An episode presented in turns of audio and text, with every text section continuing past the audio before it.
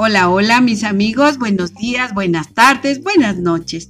Donde quiera que se encuentren, soy su amiga Eva Luna. Les abrazo a la distancia, les mando un fuerte apapacho. Hoy quiero saludarlos y contarles una fábula titulada El lavatorio del cerdo, que dice así. En agua de colonia, doña Antonia bañaba su marrano.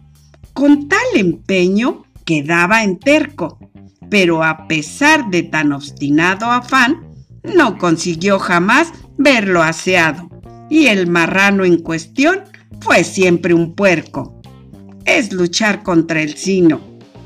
Con quien viene al mundo, ciertas gentes quieren asearlas y hacerlas pulcras y decentes. El que nace lechón muere cochino. Y colorín colorado, este cuento ha terminado.